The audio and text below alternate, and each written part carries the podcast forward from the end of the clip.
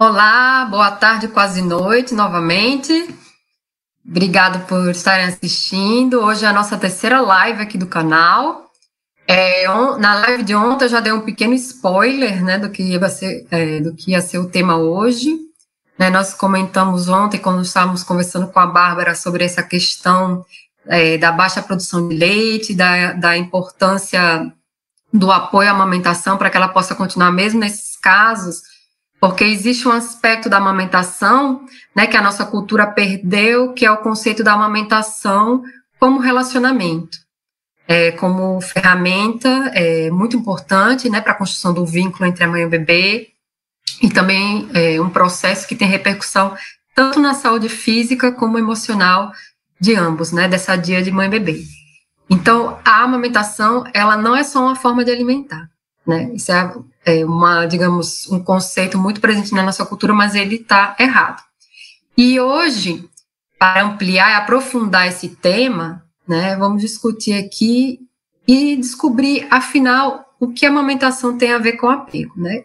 E lógico que pensando sobre esse tema, né, me veio à mente a pessoa ideal para falar sobre esse assunto, né, que é a Julieta Franco, minha amiga, né? E a pessoa que eu conheço que mais estuda, né, entende é, da teoria do apego, aprendi muito com ela já, é minha, digamos, minha referente no assunto. Também ela escreveu um livro sobre, sobre esse tema, né, se chama O Poder do Apego. Depois ela vai estar tá falando um pouquinho mais sobre isso. Né, a Julieta, como eu, também é ex-advogada, né? A maternidade também ampliou e abriu, é, digamos, uma, uma nova fase na vida dela, ela fez mudar de rumo na carreira. E então, sem mais demoras, vamos trazer a Julieta aqui para o ar, para ela dar boa noite para nós. Olá, amiga! Oi, gente, boa noite. Aqui já tá bem escurinho, não é nem o final de tarde mais, Gabi. É, aqui ainda tem um restinho de luz, tá meio nublado, mas ainda tem um restinho de luz. Obrigada por aceitar meu convite. Tá, nossa, eu tava tão nervosa. Nas outras lives eu nem tava tão nervosa, mas hoje eu não sei porque eu fiquei meio nervosa. eu acho que eu tô te deixando nervosa. É, acho que você me conseguiu ser nervosa. não funcionar.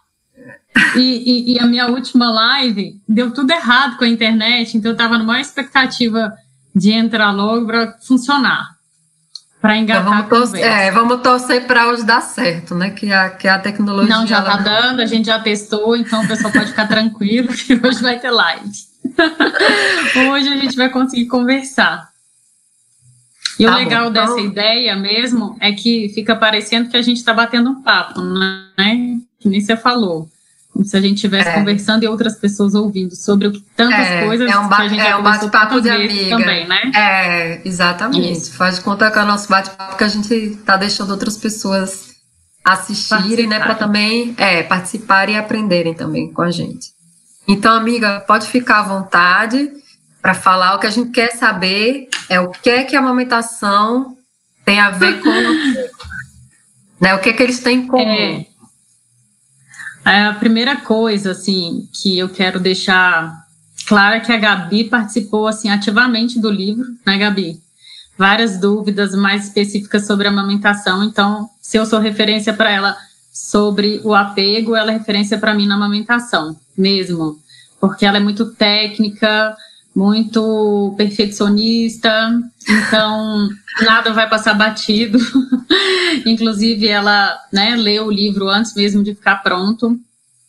E o que eu trouxe né, na perspectiva do apego sobre a amamentação, né, o que, que é, essas duas ferramentas têm em comum, é, e o que, na verdade, era a minha dúvida, então, é, não foi necessariamente só um gosto pelo apego, foi mesmo porque o apego foi me trazendo respostas que eu não tinha de nenhuma linha, de nenhum é, aspecto isolado de nenhuma ciência, né? Então não era só a resposta da, dentro do contexto da psicologia, não era o contexto só da medicina, da neurociência, e o apego foi me abrindo portas é, ilimitadas, né? Então não é, o meu livro não foi um estudo assim linear, que eu estava explicando para a Gabi, se eu tivesse pegado é, a teoria do apego e estudado apenas a teoria do apego trouxesse ela para vocês. né? Eu fui fazendo é, anotações importantes de coisas que marcaram a minha vida, que foram chaves, insights durante toda a minha maternidade, né? O meu processo mesmo de amamentação, que foram quase quatro anos.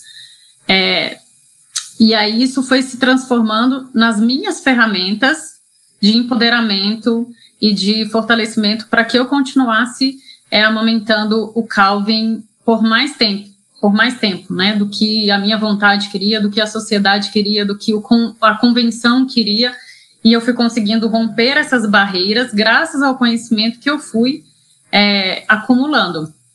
Então, a primeira coisa que, que era um entrave era entender o que era criação com apego dentro do contexto da amamentação.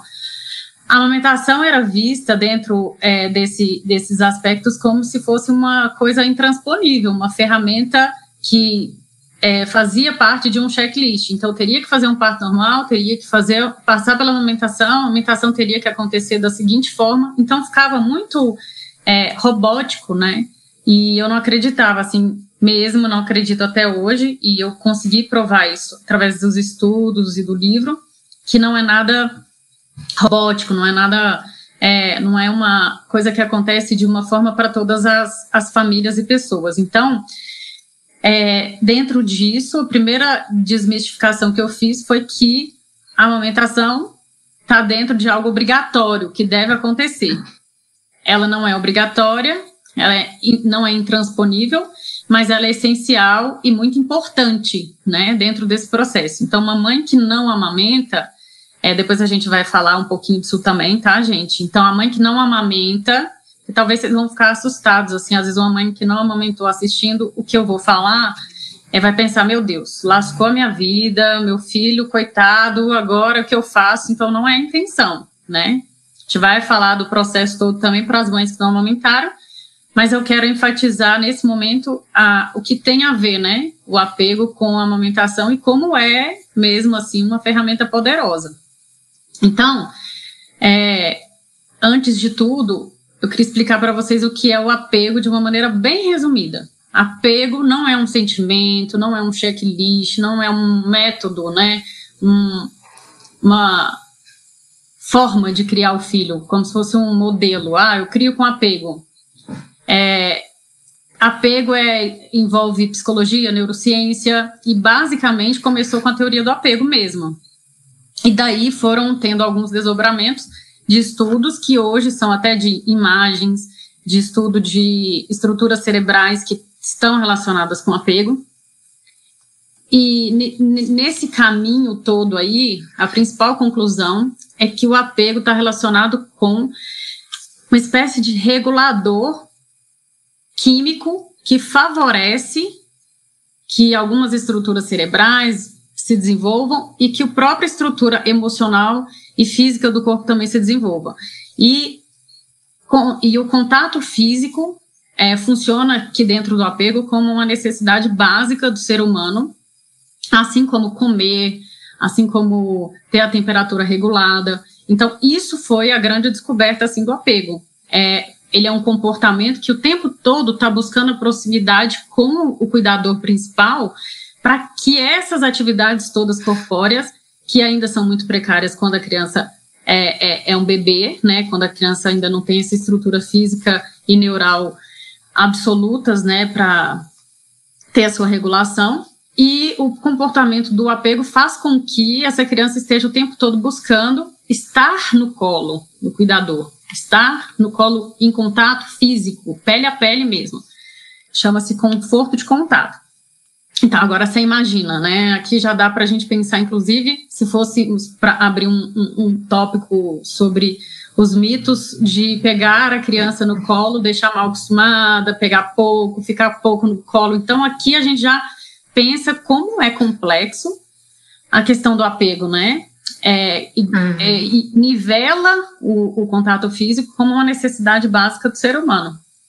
E nesse contexto, né, se a gente fosse resumir, simplificar, acabar agora com a relação do apego com a amamentação, já seria é, uma forma da criança se manter no colo do, do cuidador é, tem, usando a amamentação, porque é como se ela está o tempo todo plugada mesmo na mãe, né? E isso é, é, é, o apego que a gente fala. Esse é o apego, contato, regulador, os pais funcionando como organizadores psíquicos dos filhos, porque eles, além de estar tá dando ali o apoio, o exemplo do dia a dia, a vivência, e construindo né, essa estrutura emocional da criança com a conexão, com a, a, a, com a relação mesmo ali da responsabilidade dos pais, né, responsiva mesmo. Além disso tudo, o contato físico ele está favorecendo algo que antes não se sabia, que são essa, que é essa construção mesmo é, de estruturas cerebrais e de regulação do, do, do, da química do corpo do bebê. Então, é, o bebê ele não nasce pronto. Eu sempre falo isso, né? Tem a teoria da esterogestação, que é muito falada, que, é, que o bebê, ele, depois que nasce, ele continua sendo gerado. O bebê humano, né, é um dos poucos que depois é, que nasceu, ele não está prontinho, não vai sair andando, comendo e rapidamente já está ali no mundo. Então, é, dizem, né, isso são vou entrar muito também na, na esterogestação, porque também é muito assunto mesmo, mas é, que pode chegar a nove, ou então um ano e meio, dois anos de esterogestação, até dois anos, né? Ali o bebê ainda é a mãe, é a figura materna por aproximação e por total dependência. Falar também de dependência e autonomia é importante. Então, nesse processo todo do apego, uma criança que está apegada não é uma criança que está no, no sentido pejorativo dependente. A dependência uhum. existe, absoluta e necessária. E o apego está aí para favorecer né, a, a, a essa dependência não o contrário, como tem, as pessoas têm colocado. Então, também, se o seu bebê está no colo, se ele está sendo amamentado, se ele só quer ficar no seu peito, se você virou a história do piercing do mamilo, que a criança só quer saber de ficar chupetando, né? Também é uma expressão que é pejorativa e a comparação é. também não é legal. A Gabi mesmo já falou bastante disso, né, Gabi? Sobre o, o como é o contrário, né? Que não é o, o peito que é chupeta, é o contrário, né? Então, é. É, onde é que a amamentação entra especificamente? É, e eu quis trazer para vocês uma coisa assim que pode parecer bem complexa, complicada, mas é para vocês pensarem numa forma diferente do que às vezes é debatido por aí. É, a estrutura, né, comparando com o apego, que é um regulador químico mesmo, contato físico funcionando como como algo que vai tranquilizar aquela criança, quer dizer o quê? Que quando o bebê nasce, ele está em constante liberação de cortisol N situações. O cortisol aí ele funciona como agente vital, mas ele também pode, ele pode agir como algo tóxico, que pode é, interferir em processos que funcionariam normalmente, se desenvolveriam normalmente, mas com o excesso do cortisol, é, no corpo do bebê, aquilo ali pode impedir ou é, danificar algumas estruturas e algumas coisas que correriam bem não correm porque o cortisol entrou ali e atrapalhou. O choro é a principal válvula, né? Não porque o choro é um problema. Porque toda vez que está chorando também o bebê está liberando cortisol, mas porque é a forma que a criança, até determinada idade, o bebê tem de se comunicar. Uhum. Então, naquele momento em que as descargas estão sendo feitas ali de cortisol, é, quando o bebê está ali nos seus quatro, seis primeiros anos, principal, é, meses principalmente, a principal forma que o bebê tem de regular isso, né, é externa, ou seja, o cuidador vai fazer. E quem geralmente faz é quem está mais próximo pai, a mãe, normalmente a mãe, por quê? Porque a mãe tem a questão aí da amamentação, que é um pequeno grande detalhe e que não é só porque você coloca no colo. A fisiolo... tem um, estudos também, isso eu explico bem direitinho no livro, é, que chama essas descargas todas que eu expliquei para vocês do cortisol são descargas indiferenciadas. É o nome que um estudioso deu, chamado Valon, da área do desenvolvimento humano, que nesses momentos em que está ocorrendo essas descargas aí, ela se chamam descargas indiferenciadas. E o bebê não consegue é, cessar isso sozinho. Ele vai precisar da ajuda de, um, de uma pessoa, de uma imagem de alguém externo.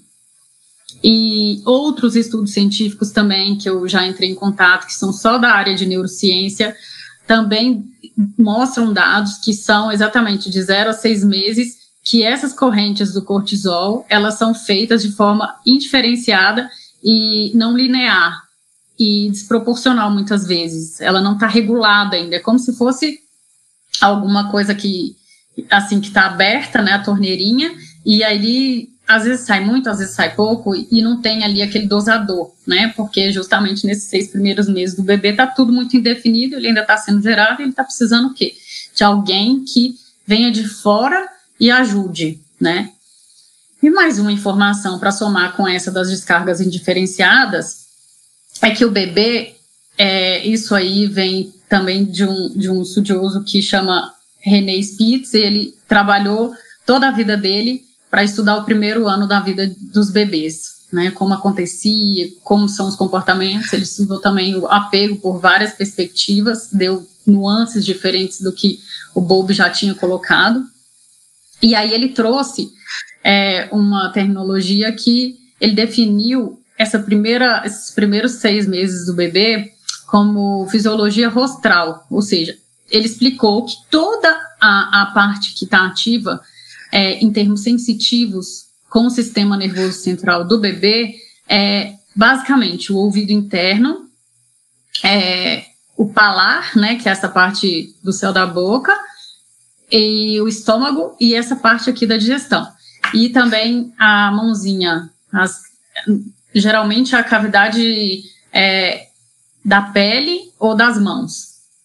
E o que que isso traz para a gente, né? Se eu tenho descargas indiferenciadas e que não são controladas e não tem como ser dosado ainda, se eu tenho essa informação que todo o sistema de perceptivo do bebê, a fisiologia, é rostral e está concentrada na boca, no ato de ingerir, automaticamente eu consigo concluir que nos seis primeiros meses de vida, além de todos os benefícios e toda a estrutura que a gente já conhece sobre a amamentação, que está sendo amplamente falada, dentro dessa perspectiva é, do desenvolvimento e da questão do apego, a amamentação ela chega quase que como absoluta do que pode ser feito para aquela criança de 0 a 6 meses e eu estou trazendo para vocês essa perspectiva dos seis primeiros meses, porque é onde a gente tem assim o ápice, né? Onde acontece de forma tão extrema que aí eu consigo ver todas as nuances. É como se eu estivesse colocando uma lente de aumento para mostrar para vocês o que realmente significa a amamentação em vários aspectos. E depois, obviamente, de zero a seis meses até um ano, depois até dois anos, isso vai sendo relativizado porque vai sendo regulado é, essa estrutura corpórea e neural.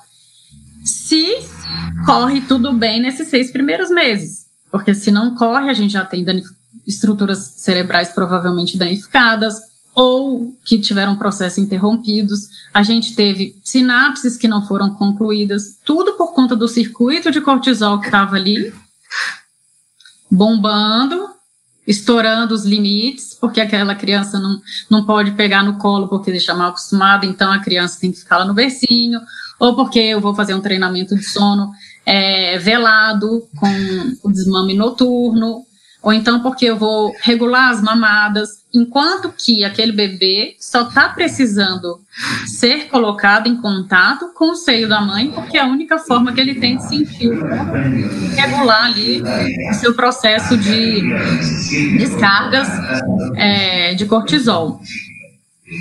Então, a mãe que fica na dúvida se coloca o filho ou não coloca o bebê no colo para dar o mamar, é assim, dentro disso tudo que eu já vi, é, não é nem absurdo, né? É um contrassenso total com fisiologia, com neurociência, com apego, com comportamental, que é dentro da psicologia. Então, são tantas é, informações técnicas, científicas, que eu trago não para complicar, mas para validar em outros níveis uhum. o que a amamentação representa na vida de um bebê. E aí, isso tudo aí é, o Bowlby, né, dentro da teoria do apego, trouxe de uma maneira que fecha esse circuito, né, de uma assim com chave de ouro, porque ele traz o estudo e comprovação de que a amamentação ela existe dois tipos de sucção, a nutritiva e a não nutritiva. Então, Bob trouxe a sucção não nutritiva como elemento primordial. Assim, eu não gosto de falar que é o único, né, assim, dos, que é o absoluto, porque a gente sempre vai esbarrar naquela mãe que não amamentou.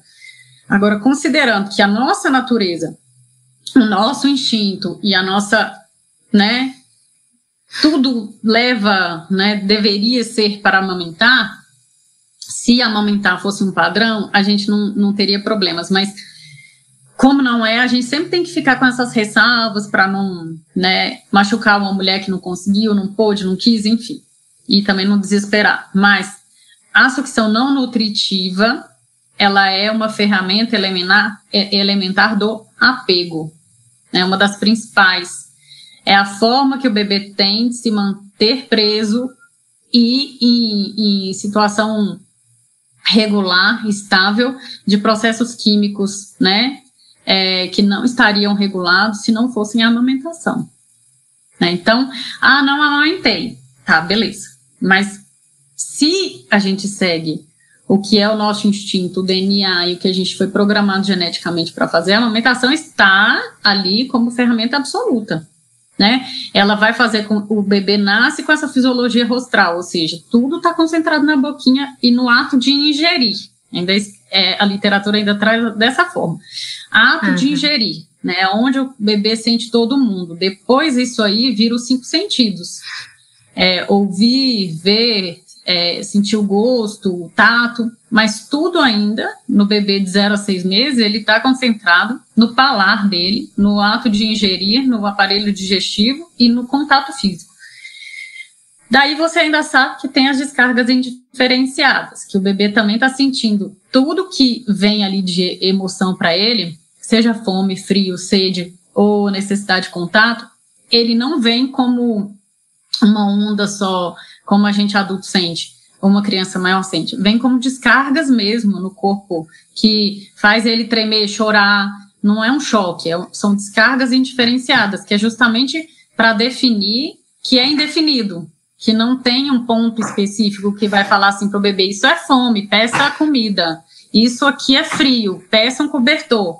Ele chora, a descarga vem e essa descarga ela tem que ser cessada uma vez liberado isso na corrente sanguínea do bebê, né, esse excesso de, de cortisol, ele vai obstaculizar o desenvolvimento de algumas estruturas lá cerebrais. Então, se você não pega no colo, se você não põe no peito, se você não embala esse bebê, se você deixa chorando na cama, porque está escutando a vizinha dizer que a criança vai ficar mal acostumada, que a amamentação faz a criança ficar viciada e depois você não consegue mais outra forma de calar aquela criança, é, você está dificultando que esse processo, que é natural, que é humano, que é o bebê estar tá no colo da mãe, o bebê estar sendo amamentado, é desgastante, é, é surtante para as mães. Sim, eu mesma passei situações drásticas, quis fazer desmame precoce, tentei de tudo para o Calvin não mamar de noite, para poder dormir,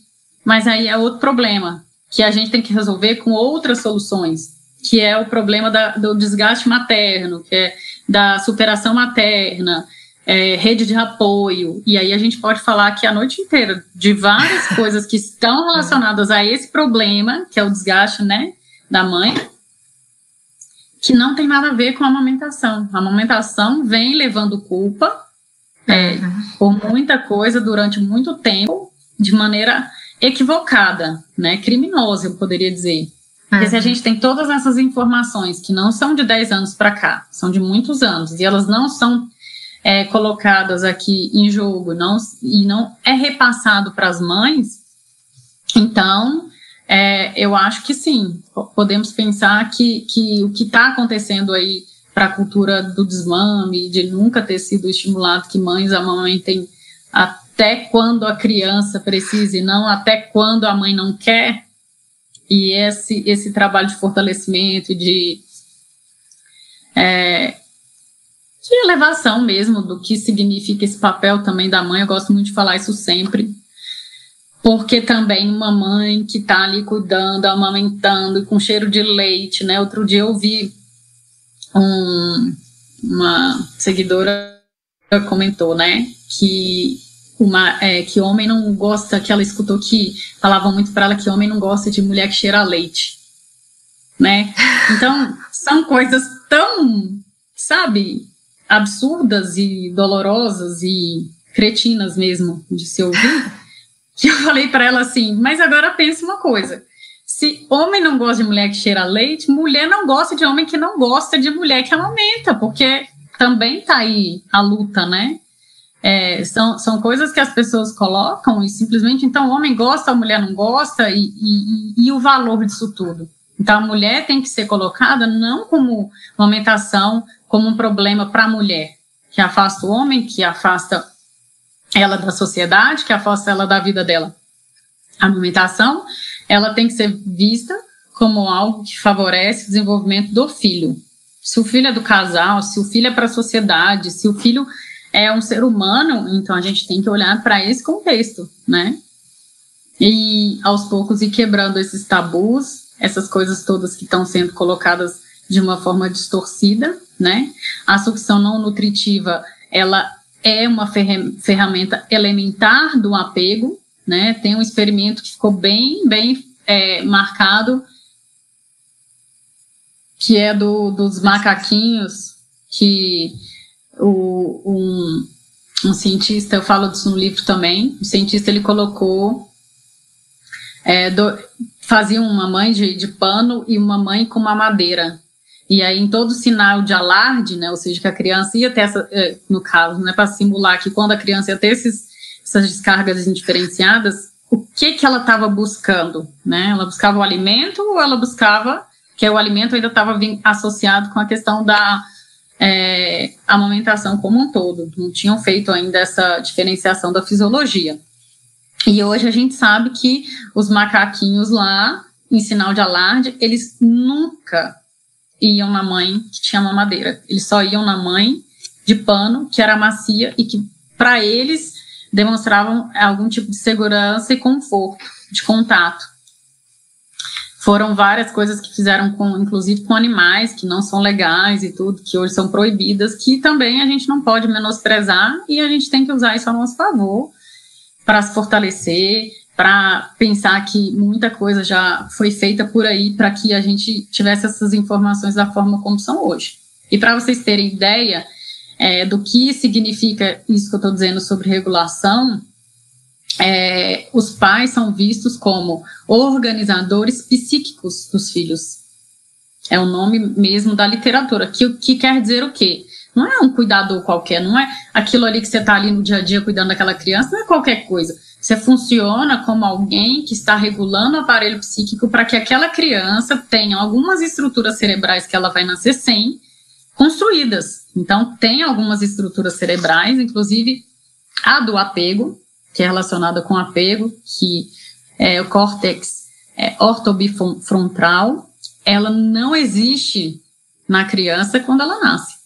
Ela é, ela tem só a estrutura primária e aquilo ali é desenvolvido após com o contato físico, com a amamentação, com o embalar daquele bebê, com o cuidado, a conexão, e aquilo ali está sendo construído. Sinapses cerebrais é a mesma coisa. Todas as, as estruturas cerebrais estão ali, mas só depois que a gente nasce é que essas sinapses são feitas. Então, também o número de conexões é, com os humanos, com pessoas, correspondem a números de sinapses né? Então a amamentação também está aí. Se a criança está o tempo todo pedindo a mãe, se o tempo todo quer ficar junto, é porque ela sabe o que ela está fazendo. As crianças elas não pedem coisas que elas não precisam, elas pedem aquilo que elas precisam. Elas não estão dissimulando, elas não estão fingindo nada, não estão tentando manipular. Elas simplesmente estão cumprindo algo que nós nos esquecemos. E elas estão aí para lembrar a gente disso e nos conectar, né? Com além de nos conectar com elas, nos conectarmos com nós mesmos, porque eu acho que também isso é um trabalho que funciona bem. Quando a gente começa a entrar em contato com essas coisas mais profundas, né, do que nós somos, do que o instinto manda, e para de ouvir o que as pessoas estão dizendo, sem aquele filtro, né, do, daquela vozinha, a gente começa, assim, a conseguir amamentar mais tempo, a gente consegue é, vencer uma noite de, de, de, privação de sono sabendo do nosso propósito, quando tudo está muito claro, por que que você está, por que que a gente está amamentando? Então, estou dizendo aqui para você vários aspectos. Se eu sei por que, que eu estou amamentando, eu tenho certeza que aquilo ali também vai ser fortalecido, né? A minha resistência aumenta, pelo menos no meu caso foi assim, eu fui me fortalecendo, fui vivendo um dia de cada vez e amamentando um dia a mais, justamente porque eu estava me empoderando, eu estava lendo, eu estava construindo mesmo o meu acervo de informações. Na época não estava pronto, na época eu não conhecia a Gabi, então hoje todo mundo tem apego, tem Gabi, né? Tem Mari, tem Pérola, tem tanta referência boa, odonto, né? De um modo geral também, eu acho que tem Amanda, é, que de uma forma ou de outra já traz isso de várias correntes para fortalecer uma coisa só, né? Para a gente ter que viver a relativização. Eu acho que é, o mais de tudo assim do apego que eu queria trazer para vocês é isso, que é sim uma ferramenta elementar, né? Do apego, tem a ver com a fisiologia dessa sucção não nutritiva. Então, toda vez que você ouvir questão de é, sucção não nutritiva, é justamente para vir uma mensagem para você. O bebê não está querendo mamar só para ser alimentado, tem algo por trás disso. E esse algo é esse monte de coisa que eu te falei, é um emaranhado de informações que parecem complexas, mas se você fechar os olhos e sentir o que você acha que tem que fazer, você vai fazer sem precisar ler nada. Mas a gente traz ciência, traz comprovação para vocês poderem se conectar e se fortalecer. E no caso, então, eu vou falar, vou complementar, eu acho que vai acabar aparecendo essa pergunta, eu já vou responder. As mães que não amamentaram, né? Que aí eu sempre, quando vou fazer uma sequenciazinha de posts, eu já vou fazendo algumas coisas, porque eu sei que vão aparecendo essas questões. É, nesses estudos do apego também veio, né, essas análises. Então, a amamentação é a única forma, ou então é a forma mais importante, absoluta? Não. Né? O apego, sempre que você pensar no apego, você não vai lembrar da amamentação, você vai lembrar do conforto de contato, que tem a ver com pele a pele, com contato físico. Tudo que favorece o contato físico é algo maravilhoso para o apego. Então, a amamentação é esse bololô todo maravilhoso, justamente porque ela é um favorecedor do contato físico e da proximidade com o cuidador e você tá ali, ó, plugado, né? É por isso que eu falo, não falei isso, né? O termo que eu uso para amamentação, nesse, nisso tudo que eu estudei, consegui ir montando esse quebra-cabeça, é que é o cordão umbilical extruterino, porque é a forma que o bebê tá ali, ó, nasceu, uhum. tirou o cordão umbilical. O que que ele faz para continuar essa conexão? Plá, ele pluga lá no mamilo, né? Então, ah, não amamentei, o que, que eu vou fazer da minha vida agora, depois que eu escutei isso tudo que você falou?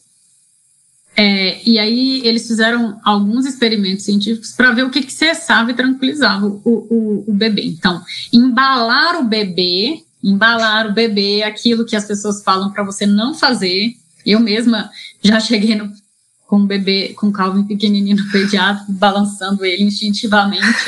O, o pediatra, para de balançar ele agora. Tipo, me deu não dessa forma específica, mas me deu um tipo, para agora, pelo amor de Deus, né? Então não pode embalar, pode embalar. Para quem não amamentou, é uma das ferramentas. O contato físico, embalar, a voz também, é, acalma, né? O, o bebê. E nada de chupeta, nada da mamadeira no lugar da sucção não nutritiva, não vai resolver porque a fisiologia também não existe nenhum estudo que comparou. Ah, então a fisiologia da nutrição, da sucção da nutrição é uma, da sucção não nutritiva é outra, e a essa aqui que a gente está dizendo que é do apego, que é a sucção não nutritiva, que é de manter esse bebê eh, com processos regulatórios todos é, tranquilos, é igual a da chupeta e da mamadeira. Não existe estudo científico nenhum que evidenciou que um corresponde ao outro, né? O que pode acontecer é que numa linha, né, que para mim hoje é sim um pouco defasada da psicologia, é a gente pensar só na questão da fase oral. Né? Não estou dizendo que falar de fase oral é defasado, estou dizendo que as causas e consequências e justificativas para a gente estudar isso, usar um bico e uma chupeta com base na, nessa oralidade, nessa fase oral, ela, para mim, é, é, é ultrapassada, né? Não é isso que a criança busca porque ela está na fase oral. Então, você não tem que estar com alguma coisa na boca da criança o tempo todo para ajudar ela a regular.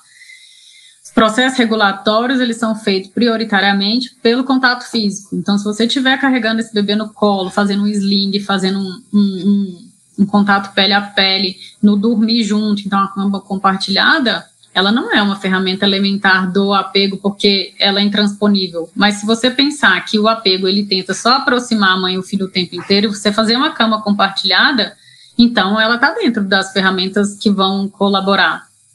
E o, o, a cama compartilhada também é um, um braço direito para quem não amamenta, por mais que possa parecer que não tem nada a ver, mas se você está com aquele contato corporal com a criança por mais tempo, eu acho que também pode ser uma saída. Então, é, existem sim outras formas, né, de, de você acalmar esse bebê e tranquilizar, mas a gente não pode, porque existem mães que não amamentaram, deixar de enfatizar esses pontos que são, sim, definitivos, decisórios, quando você às vezes está esgotada, cansada, pensando em comprar uma mamadeira e colocar lá o menininho para beber o leite todinho da lata, porque acha que aquilo ali que vai fazer o seu filho dormir, né? Não é. É isso, eu acho que eu consegui falar tudo, Gabi. Falei assim, ó. Não, maravilhoso. Pra ninguém ficar aí. É, não, e com certeza nas perguntas a gente vai ter como, como assim, talvez é, aprofundar alguma coisa ou ressaltar alguma coisa que você já falou, né? É bem interessante essa questão da chupeta e eu vou assim retomar, né, já que foi ótimo que você falou, porque é aquela dúvida, né, até que tinha colocado aqui nas perguntas, né, dá para substituir o peito pela chupeta, né, na sucção no, no, não nutritiva, você já falou que não, né, porque os mecanismos são diferentes, né, exatamente porque são mecanismos diferentes é que acontece a confusão de bicos, né, e o desmame precoce, porque o movimento de sucção é diferente, então a introdução da chupeta é um fator de risco para a amamentação, e também não atende essa necessidade né, do bebê, mesmo no contexto de desmame precoce. Até porque é interessante, porque se no apego, né, digamos, a, a, digamos, o item 1 da lista seria justamente o contato, a chupeta ela é normalmente oferecida para distanciar o bebê da mãe, né, para manter ele longe. Aí fica até contraditório, né, achar que só porque a sucção está sendo atendida, é, uma necessidade maior está sendo atendida que a do apego, que é justamente o contrário, né? Se você quiser reforçar eu pensei exatamente esse ponto. Isso. Enquanto você foi falando, eu fui pensando, e ainda como ferramenta, isso porque foi através de um post seu que eu tive um, um start assim bem positivo sobre por que, que você dá uma chupeta, que você dá uma madeira para a criança. Não é para manter ela próxima.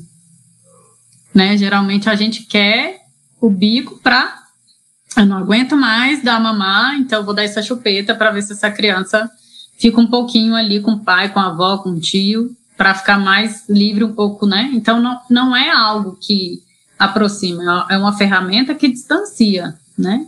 E não está cumprindo. Não é porque tem algo dentro da boca que a gente está cumprindo aqui esse, essa, o que é importante, né? Como você disse, a, se número um da lista é o contato físico e a proximidade, então onde é que a gente está atingindo isso? Através da chupeta ou da mamadeira, né?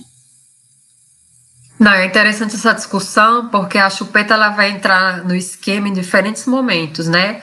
Na, nesse início da esterogestação, porque as pessoas implicam que o bebê passa muito tempo no peito, eles veem isso como prejudicial, aí sempre tem a recomendação, ah, não, dá chupeta, às vezes até de profissionais, né, de pediatras, ah, não, dá chupeta, senão o bebê só vai querer ficar grudado em você.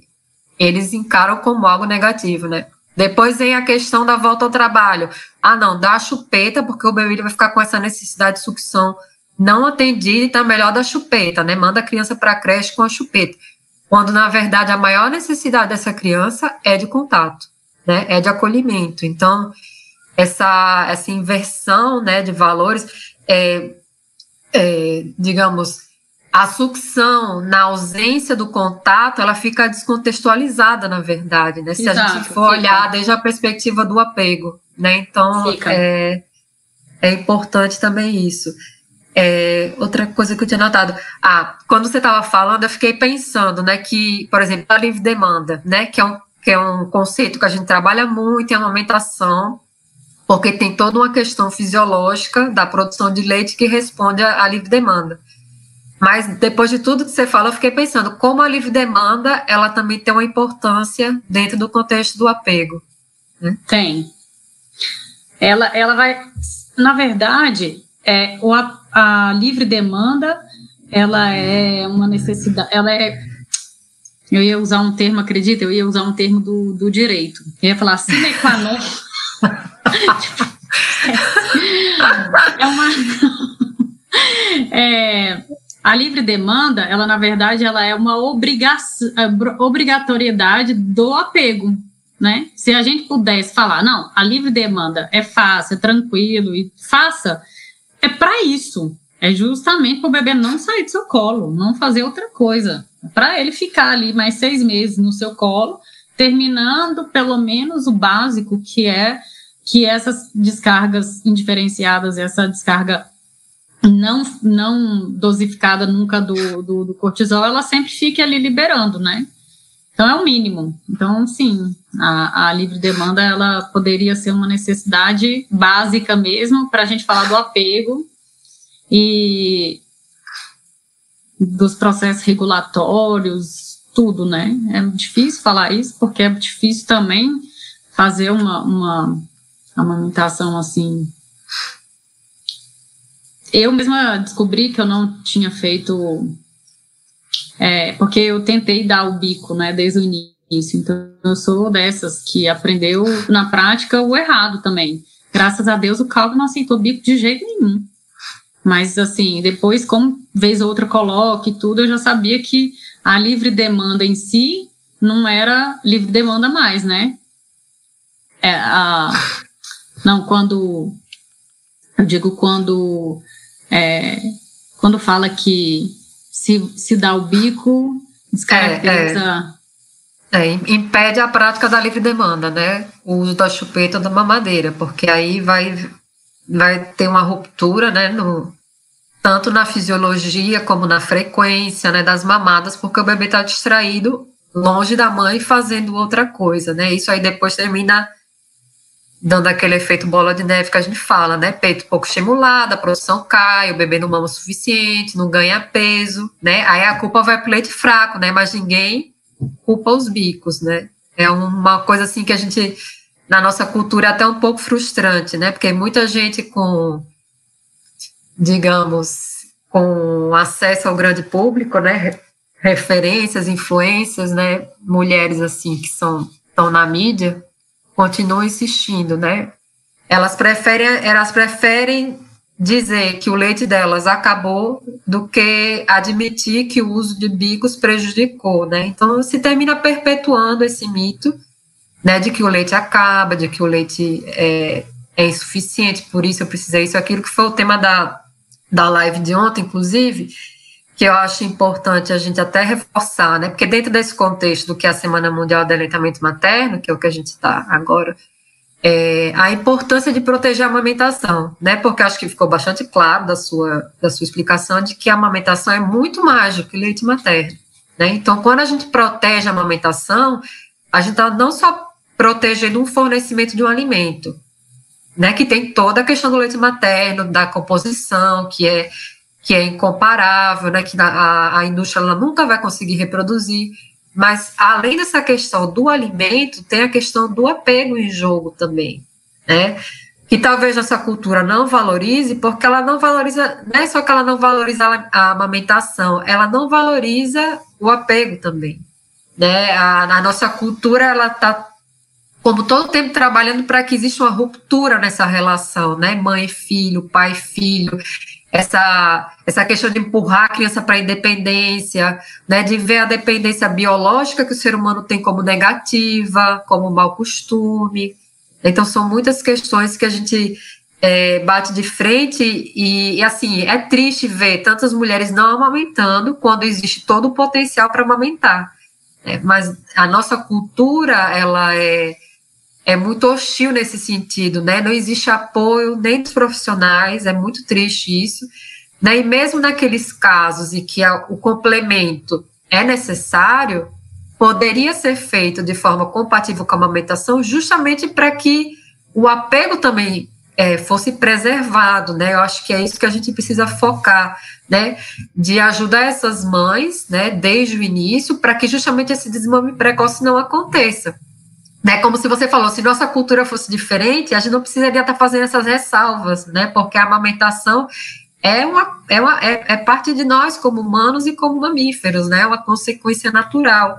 Então, acho que é, é isso que é o importante da gente resgatar também como cultura, e eu acho que é preciso alertar, né, para, é, digamos, favorecer as gerações que vêm por aí, né? Talvez a nossa geração foi muito prejudicada nesse sentido, mas acho importante esse esse trabalho de, de espalhar informação, né? Como você dizia, diferentes áreas, né? Desde a psicologia, odontologia, medicina, né? Na pediatria, é, acho que tanto o apego quanto a amamentação, elas são é, multidisciplinar, né? Assim, uma, um conhecimento que ele precisa ser visto desde diferentes perspectivas, porque ele afeta diferentes é, questões né, do ser humano. É, é, é mais do que só alimentação.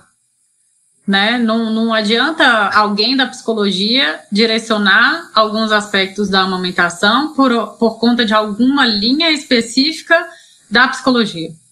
Né? Porque daí, se você pega essa, essa ideia e joga ela em, em contrassenso com com a odonto, com a medicina, com neurociência, com apego, com né, a amamentação na prática mesmo. Então, isso acaba sendo uma inverdade. Se você está bem informado, você tem muita informação sobre várias áreas, você mãe, você nunca vai sucumbir a uma linha específica ou uma opinião. Você tem um bloco de coisas ali que você vai conseguindo depois montar um quebra-cabeça, uma torre de, de tão forte que vai ficando, né? Fica inabalável.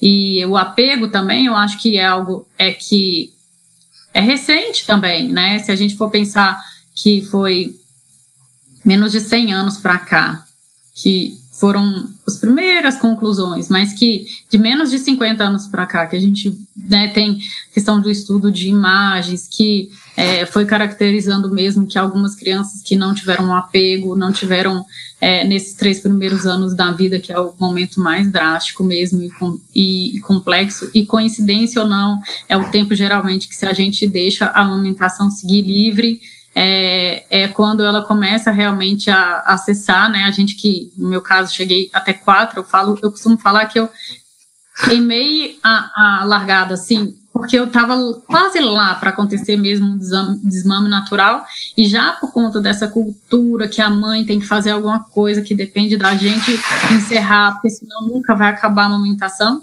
Depois veio você, veio a Amanda lá, pimpos, e tipo, amamentando gêmeos, e a gente vai vendo na prática, e com outras mulheres também que deixaram correr livre, que coincidência ou não, é justamente nesses três, quatro anos que o apego está sendo estabilizado, ou seja, que algumas estruturas cerebrais estão sim já definidas, a amígdala, que já aconteceu ali é, algumas sinapses com o hipocampo e com essa estrutura do apego, e aí aquela criança está mais regulada, que coincidentemente também a amamentação, se for de uma maneira natural, ela está cessando. Né? É tudo muito mágico, muito, muito é, mágico no sentido fácil de entender, né? Que se a gente deixa as coisas rolarem do jeito que é o ser humano, é, foi programado para fazer, sem intervenção, sem nada, as coisas dão certo. E eu acho que também a nossa cultura, dentro do contexto do apego, tem muito preconceito, porque a própria palavra apego, no início, quando eu comecei a estudar, até pensei assim, tipo, vou mudar o nome, porque é pejorativo né? Hoje, no nosso meio, criar com apego é muito bom, mas ainda para quem nunca ouviu falar, ouve a palavra apego, já dá uma sensação de, ah, criança apegada, é ruim. Ou apego a alguma coisa que não é importante. Não é usa com sentido pejorativo, né? Sim, apegado se usa com sentido é... pejorativo. E não com ah, positivo. Apego é, é ruim. Apego, estar apegado, então ser a, é, a criança que tem muito apego é, tem algum problema, né? Para quem, às vezes, isso dificulta, inclusive, a disseminação mesmo da informação. E a gente tem que, de repente, fazer o que você estava falando aí, que é o quê? Pegar o complexo e transformar no simples de novo.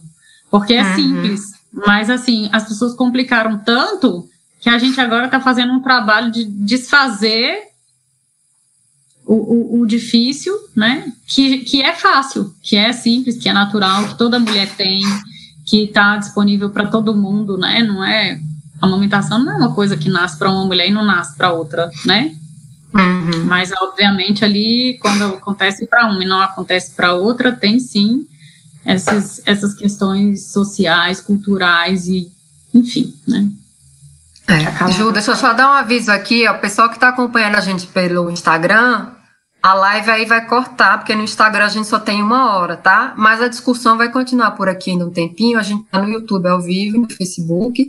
O link para a live tá na minha bio aí no Instagram. Então, quem quiser acompanhar aqui a parte final, inclusive deixar suas perguntas, fazer perguntas, a gente vai continuar aqui, tá? Mesmo cortando no Instagram, a gente vai continuar aqui ao vivo mais um tempinho. Aí vou aproveitar para puxar aqui algumas perguntas que já foram feitas. Tem uma pergunta aqui da Raquel, vou colocar aqui para aparecer para gente aqui. Fala, Julieta, você acha que as crianças que costumam ser violentas, em outras palavras, ser as que batem, foi por falta do apego, até mesmo pela falta de amamentação? Pois, como você falou, a amamentação é a oportunidade do pele a pé, da sucção nutritiva, do colo, embalo. Tem a ver uma questão com a outra? É, quando a gente é, tem essas questões muito específicas, né? Então, a criança que morde, a criança que bate, a criança isso, aquilo, outro. É, que aconteceu com essa criança? Né? Obviamente, os fatores aí são muito amplos, né? É, vai é, do principal ponto que é com quem essa criança passa a maior parte do tempo. Com alguém que bate? Ela vê batendo ou ela não está sendo amparada na, na, na, nas necessidades dela? Porque uma criança que precisa usar de uma ferramenta negativa para ter uma atenção é porque antes ela deixou de ser vista para se fazer vista. Né? Então, eu não posso dizer que foi por conta da amamentação, pode ter sido. É, assim como pode acontecer também de algumas mulheres que amamentam e essas mulheres não estão bem, não têm rede de apoio, estão doentes, passam por uma depressão, têm que tomar uma medicação e não têm conhecimento, não têm estrutura para isso, passam por divórcios, por falta de, de, de, apoio de companheiro, da sociedade, da cultura, da família, né? E essas mulheres estão amamentando aquela criança, mas aquelas mulheres estão é, mal, então também aquela relação não está saudável. Então, a amamentação dentro de um circuito que não tem uma estrutura também pode ser um problema. A amamentação ela não chega para salvar tudo e qualquer coisa. Porque antes da amamentação, é como a Gabi mesmo falou, o número um é o contato físico, é a conexão, é a presença, é você saber porque está ali, né? Não adianta você cumprir protocolo, pegar a criança, botar no, no peito, como eu já vi, né? Às vezes tem gente que põe o peito e põe uma tela do celular aqui para a criança e assistindo um desenho, né? Então, não é, não é a, o peito também, né?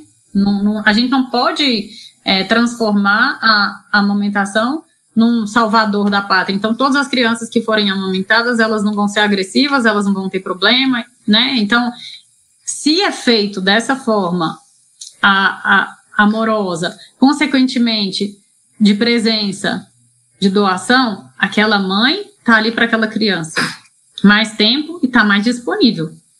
Além de presença, tem exemplo, né? Tem convivência, tem a vivência do dia a dia. É onde a criança tá, também está aprendendo a ser vista, está sendo ouvida, considerada. Dentro do contexto da psicologia, comportamento e do desenvolvimento emocional, são duas necessidades básicas do ser humano. Ele precisa ser visto, ele precisa ser considerado e ele precisa ser amado. Então, amado aí não é o amor, é quando a criança ela é considerada, inserida dentro de um contexto, ela é vista, ela é percebida, né? Ela tem a conexão. Então, ali você vai percebendo que aquela criança se desenvolve.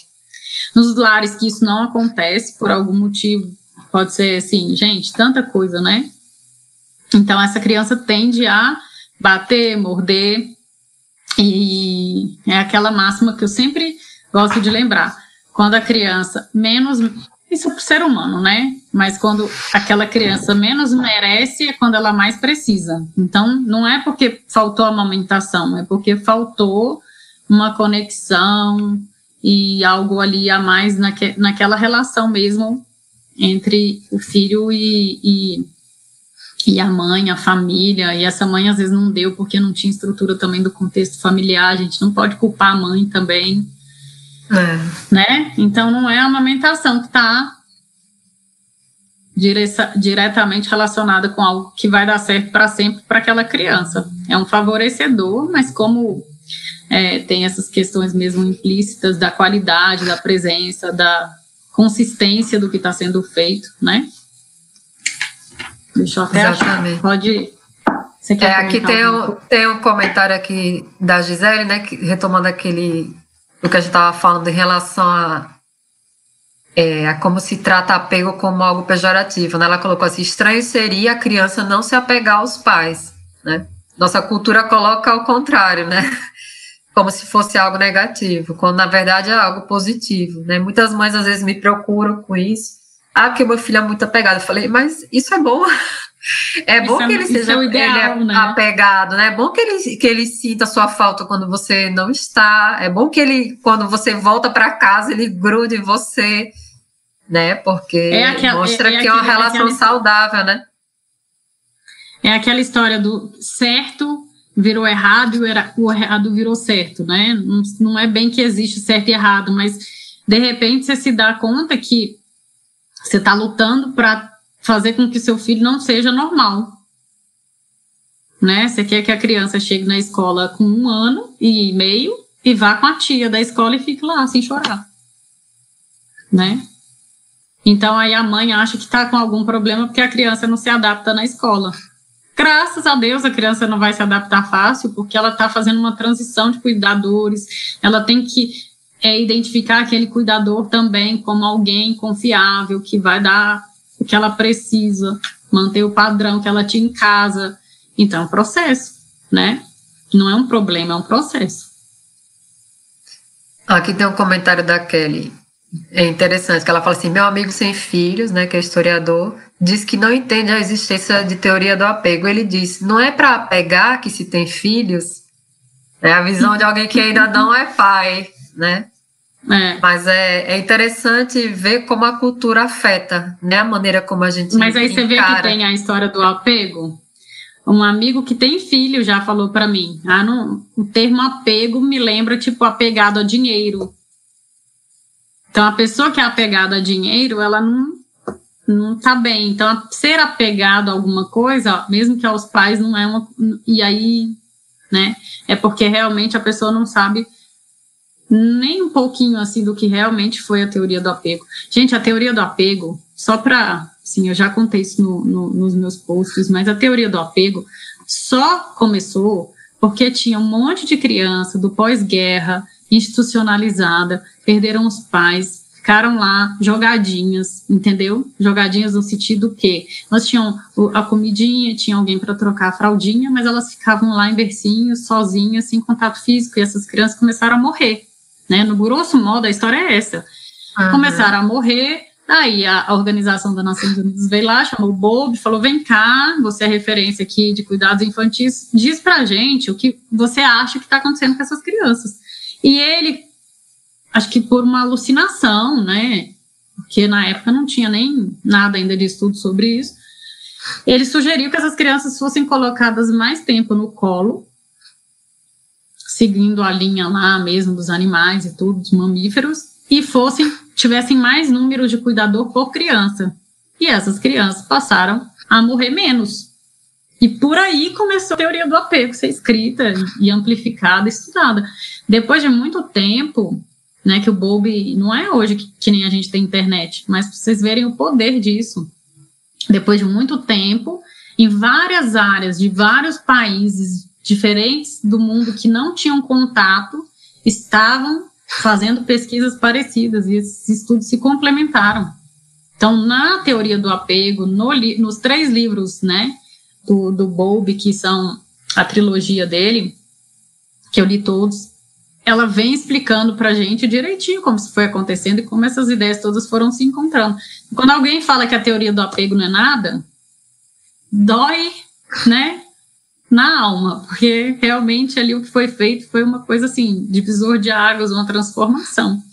O cara estava iluminado e, e inventou esse negócio, começou, graças a Deus, a estudar. Aqui eu vou, vou colocar que tem dois relatos bem interessantes em relação à amamentação, né? Porque é colocado como que a amamentação ela gera uma dependência exagerada da criança, né?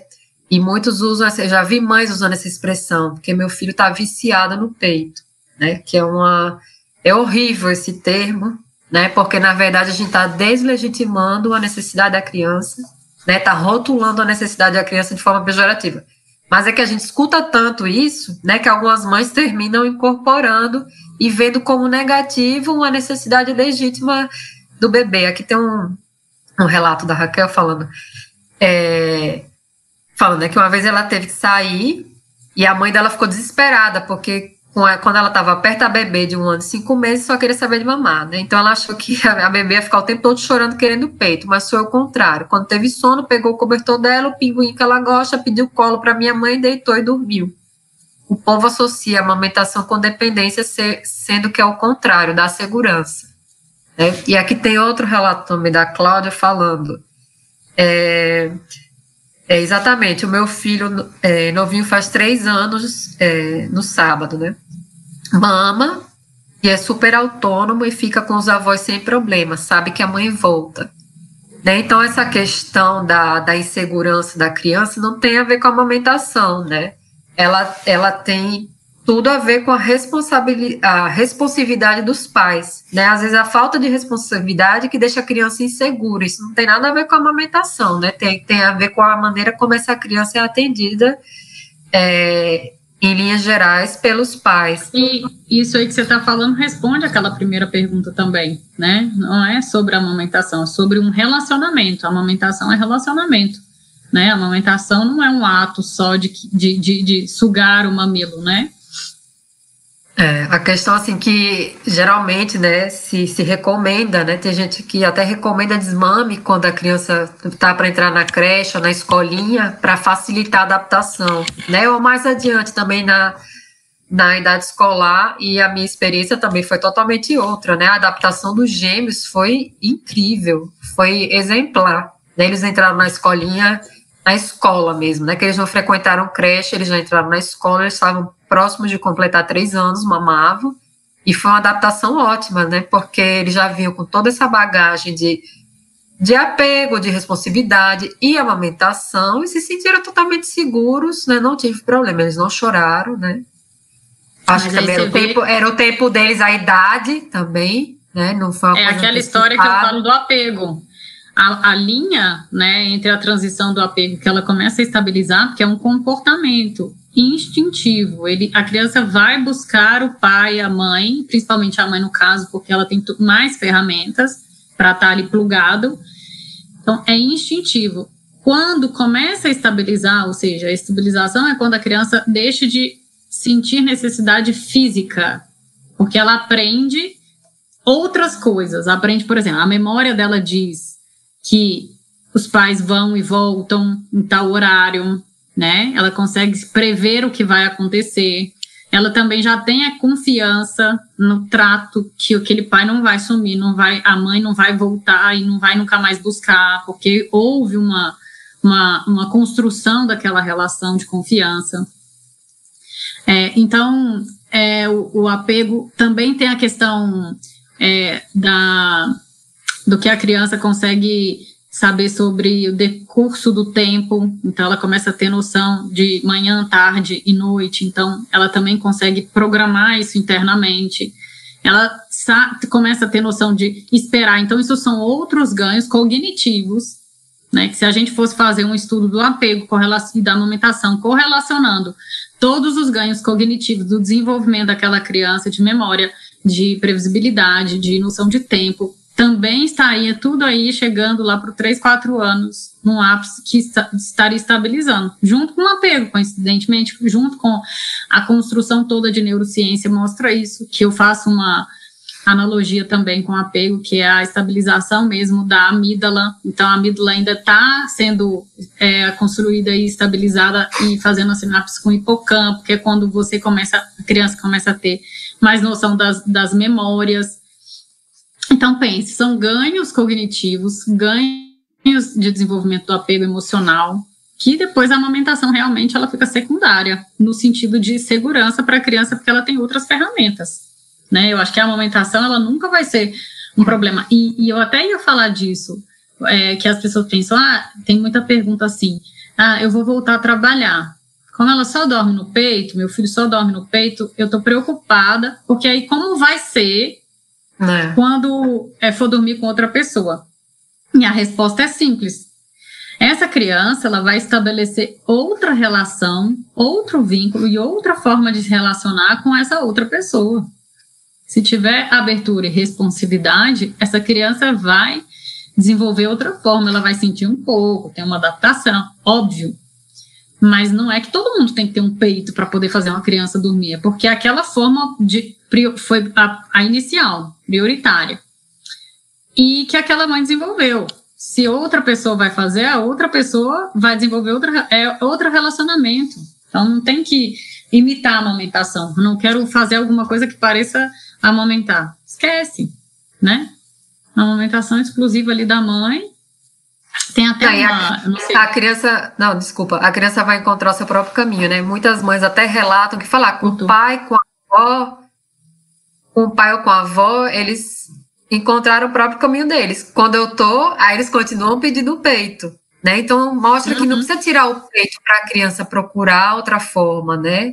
É mais trabalhar a questão da disponibilidade emocional do novo cuidador, né? E encontrar esse caminho com a criança sem interferir na amamentação, porque a amamentação ela vai continuar cumprindo seu papel quando a mãe estiver presente, né? Não precisa eliminar uma coisa para obter outra, né? Isso é importante também, que muitas mães são pressionadas nesse sentido, né? E desacostumando a criança do peito, dá menos atenção à criança para ela não sofrer tanto na separação. Isso é terrível, né? Porque justamente terrível. a gente vai estar tá indo na contramão do apego, vai estar tá gerando um apego inseguro nessa criança. Né? E, e antes, o que você estava falando antes, essa questão dos três, quatro anos, que aí justamente bate com a idade, digamos, a média de idade de desmame nas sociedades tradicionais e que foi praticada durante né, muitos anos e continua sendo praticada em algumas sociedades tradicionais, que é justamente essa idade de três ou quatro anos. E eu não acredito que seja uma mera coincidência, né? Tem muita coisa envolvida não aí. É. Né, que... Até a questão da escola. Se você for pensar da obrigatoriedade da escola, né, ela não é antes de três anos. Né? Então, antes de três anos, as escolas, inclusive, são chamadas maternal, porque eles, dentro mesmo do que a gente estuda na linha de desenvolvimento, da aprendizagem, que até é a linha do, do meu mestrado, a questão de, do que a criança precisa antes de três anos são cuidados maternos. A reprodução do que a mãe estaria fazendo em casa não pode, você leva então para o contexto escolar. O número de cuidadores tem que ser maior, um tipo de cuidado específico, não é para focar na aprendizagem de nada no contexto de aprender a escrever, enfim, né? Se a gente for pegar várias coisas, ah, neurociência, apego, amamentação, quando acontece o desmame, escola, e essas linhas todas aí estão batendo três para quatro anos, né? Então não pode ser coincidência, né? Que tanta coisa da criança se desenvolve e deu um salto justamente nesse lugar, é. nesse Aqui tem um comentário da Andrea, querida, falando o trabalho de Ai, vocês Andrea. é tão precioso para a infância, gratidão. E a Andrea, ela foi uma pessoa Adoro com quem eu aprendi muito é, justamente sobre essa questão, né, de que o, o, contato físico é mais importante que a sucção, né? Eu, eu sempre que eu tinha uma dúvida ia conversar com ela e aprendi muito sobre. Ela me levou a ver esse outro lado e depois conversando com você da perspectiva do apego, é como que o círculo fechou. Mas ela também faz um trabalho maravilhoso. Eu lembro uma vez a gente um grupo, né, que a gente tinha em comum e aí eu ainda estudando, bem no início sobre todas essas questões mesmo. E a necessidade da sucção quando não tem amamentação, né? Será mesmo que não. Né? Essas, essas divagações, assim, que às vezes a gente joga para ouvir. Gente, ela foi. Eu acho que ela não falava tanto no grupo, mas nesse dia ela foi tão enfática que, e foi tão rápida para responder que eu falei: não, eu vou acreditar que não vou mexer mais de relativizar essa informação porque realmente né, vem de uma pessoa que também a gente confia assim, né, no, no conhecimento e nos estudos mesmo, que são bem incisivos assim. Andréia também é, o seu trabalho também é precioso para a infância. Ah, com certeza. Aí aqui a gente tem alguns comentários, se a gente está assistindo a gente de Portugal, nós estamos muito internacionais. Aqui, ó, a André mandando coraçãozinho. Tem a Cláudia. Cadê? Deixa eu ver se eu acho o comentário aqui dela. Não sei se tem mais alguém, mas a Cláudia aqui, ó, tem fãs portuguesas. É lindo isso, né? Muito, a gente foi longe. É, não, mas assim, são as vantagens da tecnologia, né? Que pode fazer essa mensagem chegar muito mais longe do que nós poderíamos prever. Isso é muito lindo. Aí tem muitas mensagens de carinhos aqui. Mas é isso. Amiga, obrigada. Eu acho que as perguntas que estavam lá, a gente respondeu, não respondeu? É, é. Não, eu repassei aqui, a gente, você já tinha respondido antes, eu só enfatizei aquela questão da chupeta e depois eu tive esse clique da livre demanda. Aí eu acho que a gente cobriu a nossa pauta inicial. Né? Você tá com o seu livro aí? do lado para mostrar. É mesmo, gente. Preciso fazer propaganda. Você não mostra, é, faça propaganda. Gente, me... o nome é O Poder do Apego. A capa, ela é a única coisa colorida e assim romantizada, porque ela diz respeito mesmo ao que eu acredito que é o lúdico, né? Do que a gente idealiza mesmo numa maternidade, num, num relacionamento e que a gente busca. Não necessariamente o que está dentro é, assim, o livro é todo, não vai dar para ver, né? Ele é todo nesse não, aspecto dá ver, assim, mesmo pretão, preto e branco. É, as imagens são todas para colorir. Cadê? São imagens que correspondem aos assuntos. E são 280 páginas, é um livrão. É, o preço, quando eu pensei no que cobrar, eu quis fazer o mínimo, não corresponde ao tamanho, porque o que eu idealizei no início era para ser um livro de talvez menos de 200 páginas e virou livro de 280, mas que coube, né? Bastante informação sobre é, amamentação. Eu não faço propaganda só porque é comercial, mas porque eu realmente acho que foi uma jornada minha, algo que eu consegui colocar aqui de forma organizada por tópico e assuntos, e também de uma forma que empodera, que conta muito da, da minha história, do que eu acredito que a maternidade ela realmente representa como um agente de mudança social mesmo, de reestruturação de vários contextos. A semente que tem que ser plantada principal para que as mulheres se fortaleçam é essa ressignificação do que é visto como uma infância que é insignificante, como se a infância fosse insignificante e como se os cuidados maternos fossem desnecessários. E como se a estrutura de uma família, ela também não tivesse importância. Então, tudo gira em torno de afastar as, as mães, as famílias dos filhos, porque é insignificante isso. Não precisa, qualquer outra pessoa pode fazer no nosso lugar. E a partir do momento que a gente é, deixa de colocar uma mulher com valor só quando ela coloca um salto alto e coloca uma roupa de advogado e vai trabalhar e fica 12 horas fora de casa e, e volta é, e chama isso de, de realização profissional, a gente coloca a maternidade como algo que é, reduz a mulher ao pó. Né? Então, daí nascem muitos problemas, inclusive no relacionamento com o parceiro, porque as pessoas não conseguem ver a importância, né? E as mulheres também começam a se sentir insignificantes, elas estão em casa, né, cheirando a leite, com o cabelo sem fazer uma escova, sem fazer as unhas, e aquilo lhe dá a sensação no início de total depreciação. Porque o social, a cultura, o histórico e o que leva, né, esse circuito todo a crer que as mulheres têm que ser alguma coisa diferente de ser mães, porque ser mães é a derrocada. E eu, pela minha experiência, como eu já tinha uma experiência de trabalhar fora como advogada, tive a minha realização profissional também fora. Quando eu fui mãe, eu fui pega assim totalmente desprevenida. Eu não era a mulher que ia ficar cuidando de filho em casa. Não era a minha concepção de vida. De repente, eu me tornei a mais mãe de todas, aquela que não queria babar de jeito nenhum, que eu que ia cuidar, que eu ia aumentar, que eu ia fazer das pessoas olharem e não acreditarem, né? Assim, quem não me conhecia, quem, aliás, quem me conhecia naquela versão que eu apresentava, que era o de valor social, então, o que, que eu fiz? Eu tive que ressignificar tudo. Eu tive que validar a amamentação, eu tive que ouvir muita história ruim. E, e, graças a Deus, mesmo com as pessoas próximas, eu fui percebendo que aquilo ali que eu vivia e que eu tentava provar que era o bom, que era essa coisa de assumir a maternidade e cuidar do Calvin, inspirava minhas amigas, inspiravam pessoas próximas, passou a ser visto com outros olhos pelas, por pessoas da família e tudo. E aí, hoje o Calvin tem seis anos, tá? Para quem não sabe. Então, esqueci é de falar no início. É, porque é importante você é, saber. Eu sempre apresento que... é, o filho com a idade, eu, na hora de, de ele me atrapalhei, aqui, geralmente... tava nervoso. eu geralmente coloco ele, na, assim, né, quando eu vou gravar alguma coisa, para as pessoas também conseguirem, assim, visualizar quem é quem, né?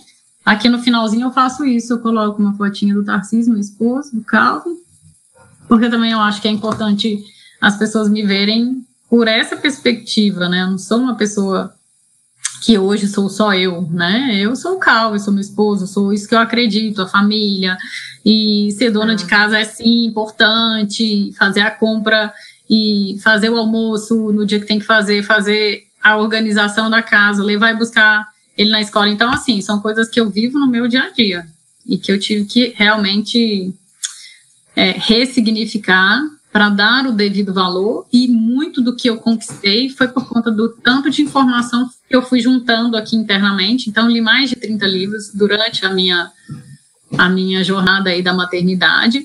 E isso foi me empoderando. Hoje eu acho que eu consigo passar isso para as pessoas porque eu mesma vivo esse valor, né? A Gabi é uma prova disso para mim também, que é, a gente não tá, porque está cuidando dos filhos, não quer dizer que a gente está abrindo mão da vida, né? Que a gente não está cuidando da gente.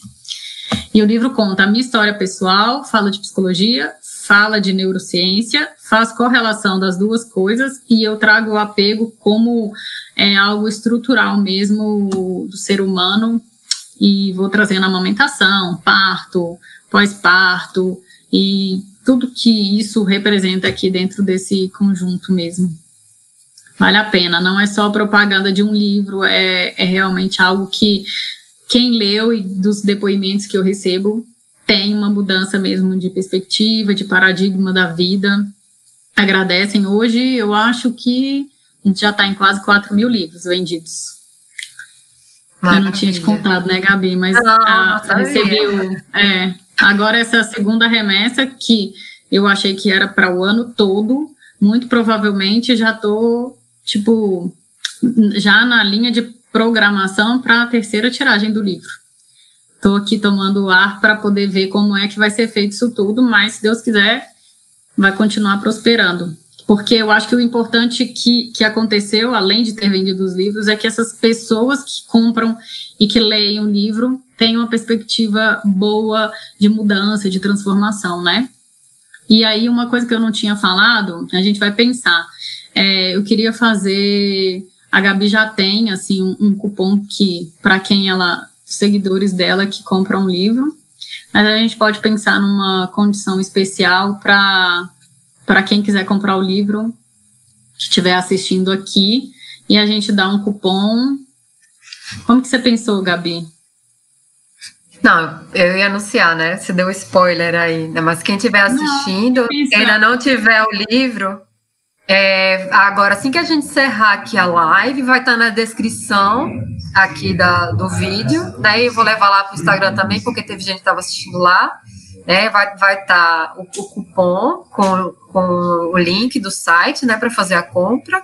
Né, então, de hoje até amanhã meia-noite, que é quando encerra, né, oficialmente a Semana Mundial de Aleitamento Materno, esse cupom vai estar tá disponível, tá? Depois, pra frente, a gente pode prestar em outras é, iniciativas, né? Mas aí vai estar disponível. Quem ainda não comprou, garanta. Vamos logo terminar essa tiragem para a gente já pensar na próxima, gente, certo? e aí agora foi, foi uma coisa que eu pensei agora, tá? Ah, o que a gente tinha combinado, eu e a Gabi, é, de desconto eram 10%. Então, é, considerando que vão ser 24 horas só, e que tem esse contexto aí que amanhã acaba a semana, é, vamos fazer mais, mais um desconto.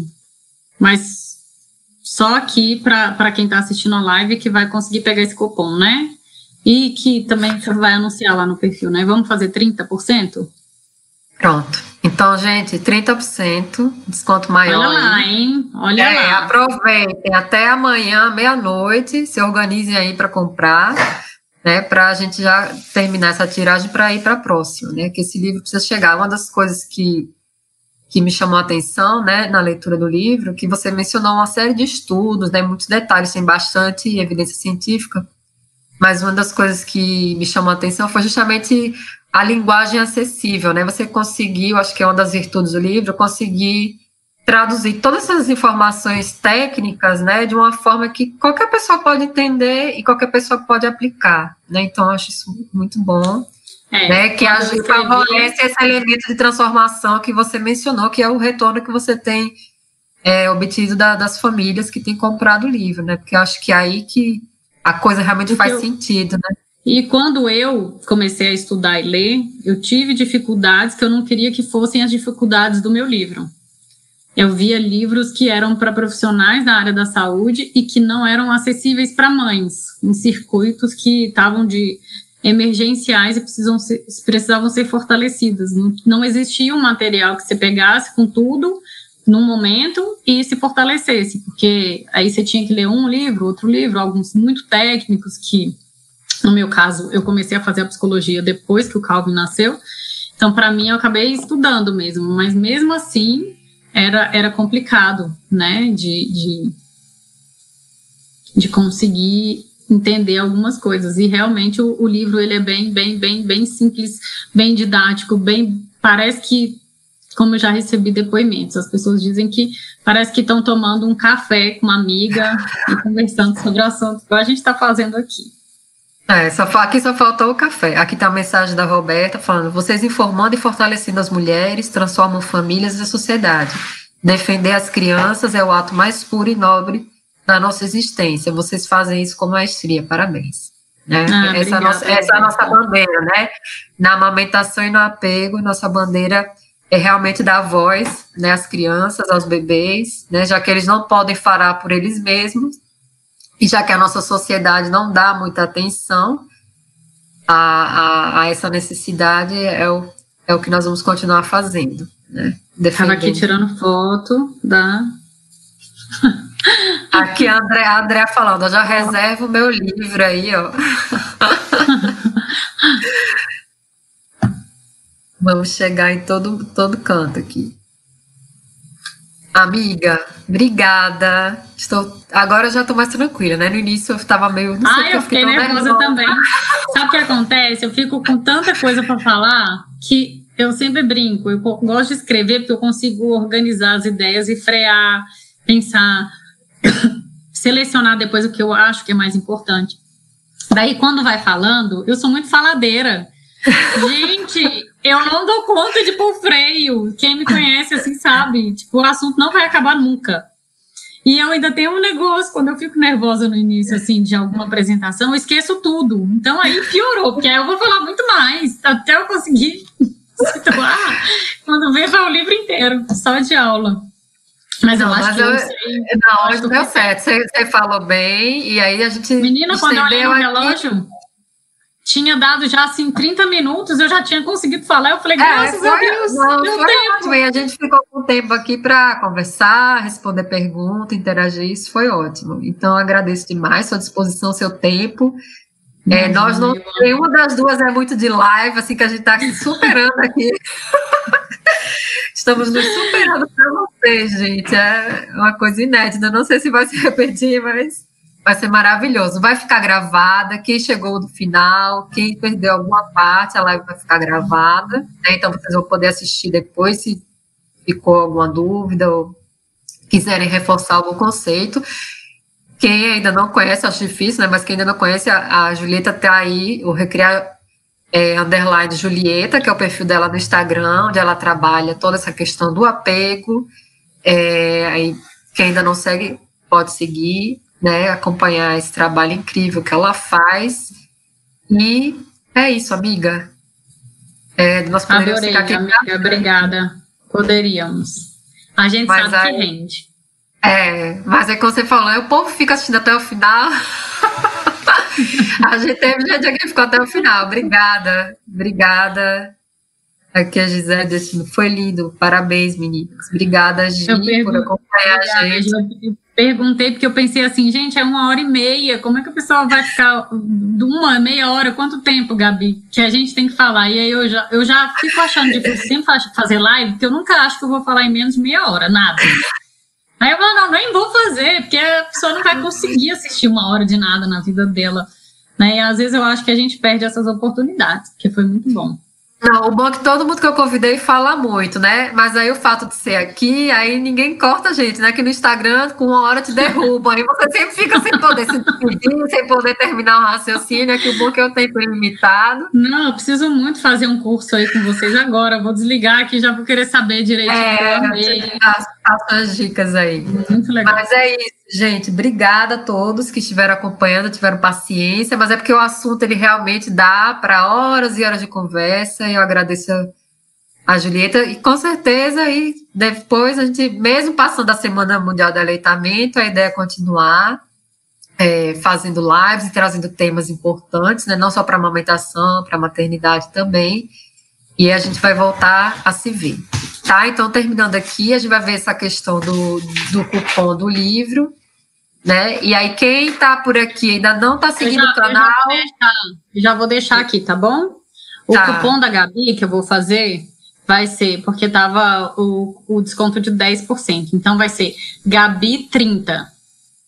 Tá? Então são 24 horas mesmo, porque é, eu acho que foi muito positivo, acho que quem chegou até o final, enfim. E, é uma forma, inclusive, de pensar que a gente, que eu estou fazendo algo por esse momento, né? Que é a semana do aleitamento e tudo. Então, quem ainda não tem e quer realmente se aprofundar um pouquinho mais, é agora com, com esses 30% só no, no cupom da Gabi. Gabi 30, tá? Vou fazer tá. agora, quando eu desligar aqui, tá. eu já Aí, eu já, já, já abrindo. aqui na, no link da descrição, a gente já vai, eu vou incluir, tá? Quem ainda não está seguindo o canal, gente, me segue. Vamos fazer esse canal crescer para a gente conseguir melhores ferramentas aqui no YouTube. Vai ser devagarzinho, mas vai crescendo. Então, boa noite, obrigada, Ju, boa noite, boa noite a todos. Boa noite. E até a próxima. Um beijo, obrigada pelo convite, tá? Adorei. Ah. A minha estreia por lives que, que deram certo. Pois é, obrigada, internet, por um sucesso. tá, tchau, Ju. Tchau, todo mundo. Um beijo, gente. Tchau. Beijo. Tchau.